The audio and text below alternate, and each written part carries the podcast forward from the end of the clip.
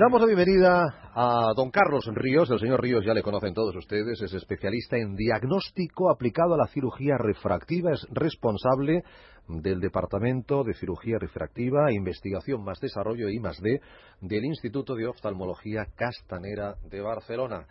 Carlos, señor Ríos, muy buenas tardes. Buenas tardes. Bienvenido, señor Ríos. Hace un par de meses, recordarán ustedes, estuvimos hablando de la controversia que ha existido siempre respecto a cómo clasificar la cirugía refractiva, ¿eh? de si es más una cirugía estética, es más una necesidad. Recordemos que la cirugía refractiva es la que trata de corregir no enfermedades, sino defectos, como es la miopía, la hipermetropía y el astigmatismo, quitarse las gafas eh, o las lentes de contacto, las prótesis, eh, en una palabra.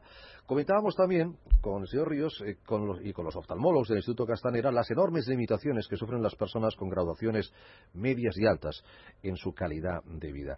Carlos, ¿la opinión pública tiene realmente conciencia de lo que es hoy una cirugía de estas características y cuáles son las claras indicaciones?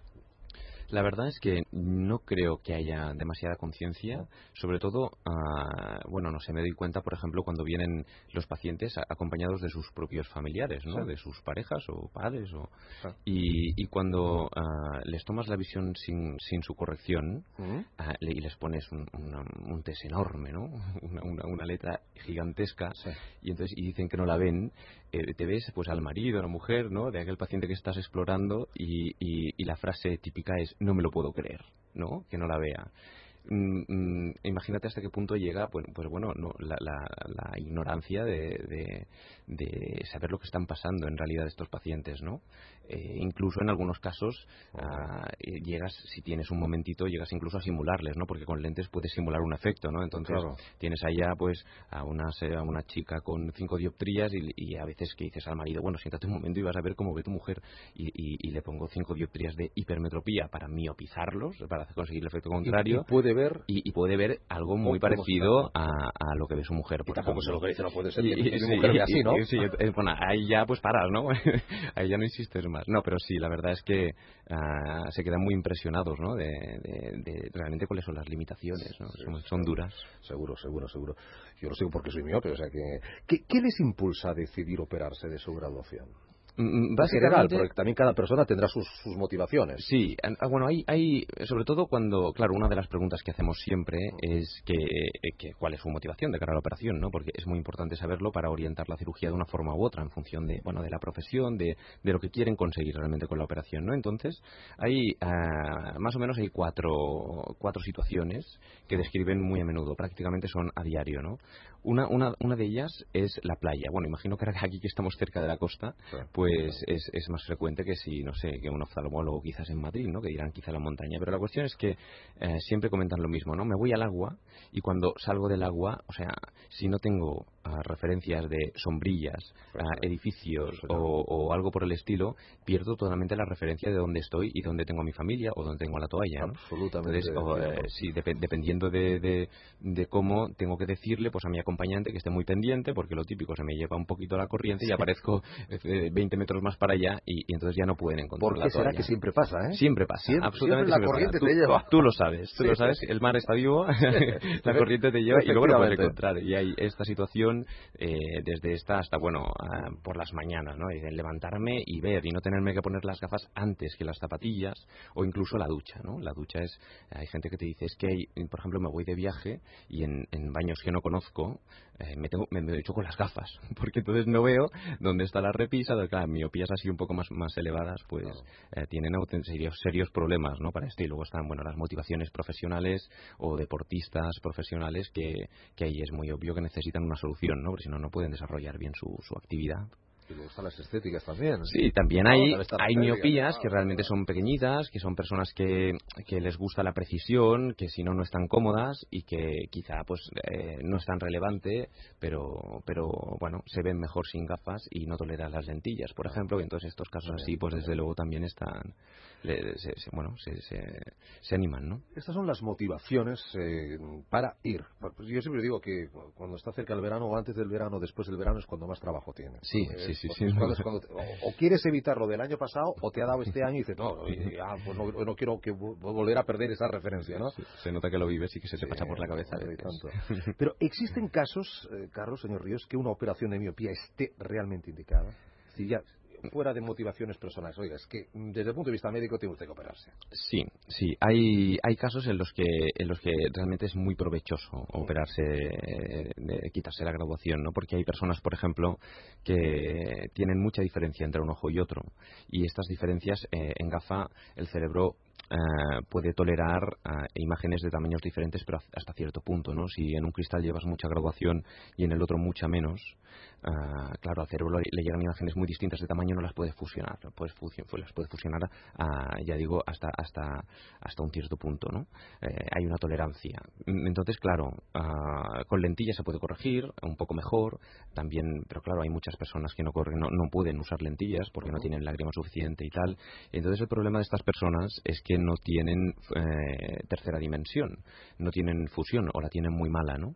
Para, calcular un punto en, la profundidad, tú necesitas dos referencias para, para, calcular un ángulo. Si solamente estás utilizando un ojo porque el otro del cerebro te lo está anulando para evitar ver doble, debido a esta diferencia de imágenes que comentamos, eh, claro, eh, no, te pierdes la, la, visión de profundidad y, es como si lo comparamos con otras cosas es como ah, por ejemplo pues una persona que tiene una pierna inútil y hay la posibilidad de rehabilitársela pues obviamente ah, está indicado ¿no? o un brazo. Pues con los ojos pasa lo mismo. Hay veces que un ojo no, se, no, no, está participando en la visión binocular y, y la vida cambia mucho le cambia mucho cuando ve que realmente tiene un cálculo de profundidad de cara a todo a conducir a coger cualquier objeto ah, lo que pasa es que con el tiempo pues los pacientes aprenden a calcular esas distancias ¿no?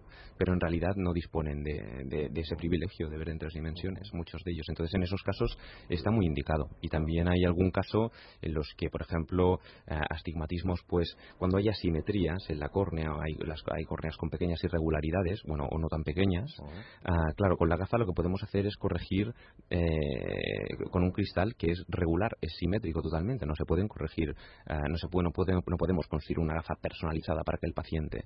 Entonces, claro, con, la cirugía refractiva lo que podemos hacer es mejorar y homogeneizar mucho más esa córnea, eh, conseguir que ese astigmatismo reducirlo y, que sea o que sea más, más simétrico o incluso eliminarlo o incluso bueno a nivel de aberraciones ópticas ya hoy día ¿no? que se puede hilar incluso un poco más fino y se consiguen mejoras en la visión y hay gente pues que bueno puede pasar pues a lo mejor de un 70% pues a un 90 un 100 hay casos que ganan mucha visión y hay casos que ganan estereopsis visión de profundidad que es lo que comentamos y entonces en estos casos estaría muy indicado ¿no? el hacérselo sí hay gente que pierde dolores de cabeza. Hay gente que pierde disconfort al leer. Exacto, sí. Pues, hay muchos dolores de cabeza que vienen provocados por la vista. Sí, sí. Por, por, una mala visión, te gradúan la vista y tal. Sí, es, es, bastante frecuente. Y estos, claro, estos en realidad, ah, con una buena corrección, que en realidad tampoco tendría que ser, eh, no, tiene que ser necesariamente con láser, ¿no? Se resuelven. en este caso con unas gafas. Con unas gafas, por ejemplo, con una buena revisión y, y, unas gafas bien hechas y actualizadas. pues, eh, claro, se, se minimiza mucho los efectos esos efectos, ¿no? Pero hay mucha gente que dice, bueno, ostras, es que con la operación, es que ahora, mm, mm, antes no me gustaba leer y ahora pues devoro libros, ¿no? Claro, también el problema es que, eh, bueno, tenemos tendencia a no priorizar eh, nuestra salud frente al estrés que vivimos todos, ¿no? Un poco y, y muchas veces, pues bueno, eh, claro, retrasas eh, estas revisiones y hay veces que te vienen ya a operarse, pero hace tres o cuatro años que no se han hecho ni una sola revisión y cuando les pones aquella corrección tan exacta, sea con láser, sea con gafas, sea con, lentilla, pues mejoran muchísimo, ¿no? Y, están encantados, claro. ¿Qué rango, qué, horquilla vería el político de, de, dioptría se puede abarcar aproximadamente con el láser, señor Ríos? Claro, no hay, eh, hay que estudiarlo, por supuesto, pero ah, el rango aproximado en miopías iría aproximadamente con láser hasta 8. Sí. Ah, sí que, claro, es cierto que hay veces que no se pueden operar miopías de 5 o 6 y hay que pasar a otras técnicas también, bueno, buenísimas como pueden ser las lentes intraoculares. Eh, que estas lentes que van alojadas entre el cristalino y el iris, de las que el doctor Castanera también ha hablado aquí en alguna ocasión. Ah, pero bueno, digamos que eh, miopías hasta 8, astigmatismos hasta 4 o 5, hipermetropías también 4 o 5. Claro, a veces se pueden hacer 6, a veces no se pueden hacer ni 4, pero eh, viene un poco a ser esto, ¿no? Y la pregunta, lógico, Si me opero, quedaré bien. Eh, hombre. Año 2008. Eh, si hablamos de las cirugías que están absolutamente ya por la mano, pero si hablamos de centros serios, de prestigio, de garantías, a la pregunta, ¿quedaré bien? Sí, sí, sí, sí, no, que sí, ¿no? a ver, claro, la, la, córnea es un tejido vivo, ¿no? Y, y, un tejido vivo eh, tiene un margen de respuesta y una variabilidad y obviamente tú haces, eh, tú como tienes más posibilidades de acertar en una primera operación es aplicando el nomograma promedio de la, de la, de la población, ¿no? Esto, eso te da, te aproxima mucho seguro al, ¿Qué es un nomograma promedio? Un, un, nomograma es, eh, bueno, es el, el la media de la respuesta que, hace la población, eh, esa media, eh, de esa media se extrae una conclusión y entonces tú aplicas una fórmula, una corrección, ¿no? una corrección a lo que, a lo que en principio ah, se programa en el láser de manera automática, ¿no? Porque hay, hay mm, variedad de, respuestas por centros, por ciudades y, bueno, en, función, claro, esto del láser es un poco delicado, influye mucho a la humedad, en la temperatura, hay, hay variables de todo tipo. ¿No, es lo mismo operar en Barcelona que en no, necesitan ajustes diferentes. Se necesitan ajustes diferentes. Entonces, en, el caso de Barcelona o en el caso de nuestro centro concretamente, nosotros tenemos un, un nomograma, hacemos unos cálculos, unas correcciones respecto a lo que eh, en principio ya se programa en el láser por defecto para que esas personas queden lo más ajustadas posibles hacia el cero. Pero bueno, claro, tú mm, programas esto, pero no, deja de, no dejas de estar programando una media, ¿no? Y, y, un ojo responde de una persona, pues puede, puede responder un poco de más, un poco de menos al tratamiento, incluso dentro de la misma persona, ambos ojos son dos órganos diferentes y pueden responder de una manera un pelín distinta también, ¿no? Entonces, lo que sí que tiene, a ver, apenas hay, por ejemplo, en, graduaciones bajas no llegamos, me parece, apenas al 1% de reoperaciones. Es un, es un yo creo que es un gran éxito, ¿no?